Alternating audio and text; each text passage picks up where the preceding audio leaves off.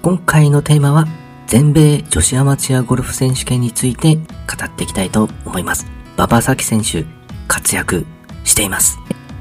まずは日程についてですが、8月4日と8月9日に予選が行われ、日本勢の4選手は全て予選を通り、マッチプレーへと勝ち進みました。その中で馬場咲選手が勝ち進み、現在準決勝までの試合が終了となり、2名の選手に絞られている状況です。そして馬場咲選手ですが、準決勝も勝ち抜き、決勝に進出となっています。すごい、すごいですね。相手にリードを許さず、7&6 という大差をつけての勝利となっています。1番ホールからバーディー発進となりワンナップ。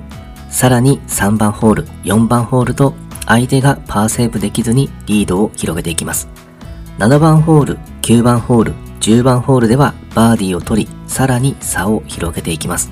特に9番ホールは難しいピン位置であったのですが、攻めのプレーで結果を出しているのがすごいなというところですね。そして12番ホールでもバーディー。ここで決着がつきました。準々決勝でイーグルを出したホール。いいイメージがあるようですね。準決勝の試合で6ホールを残しての勝利はすごいなというところです。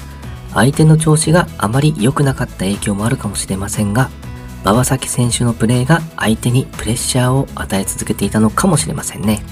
そして次はいよいよ決勝となります。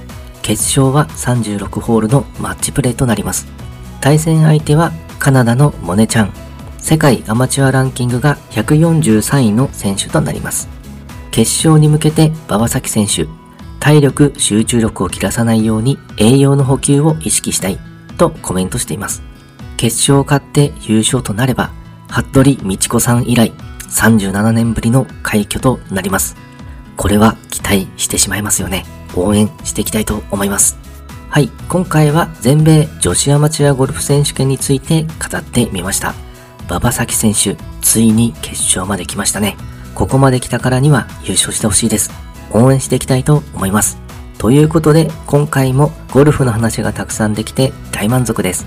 それではまた。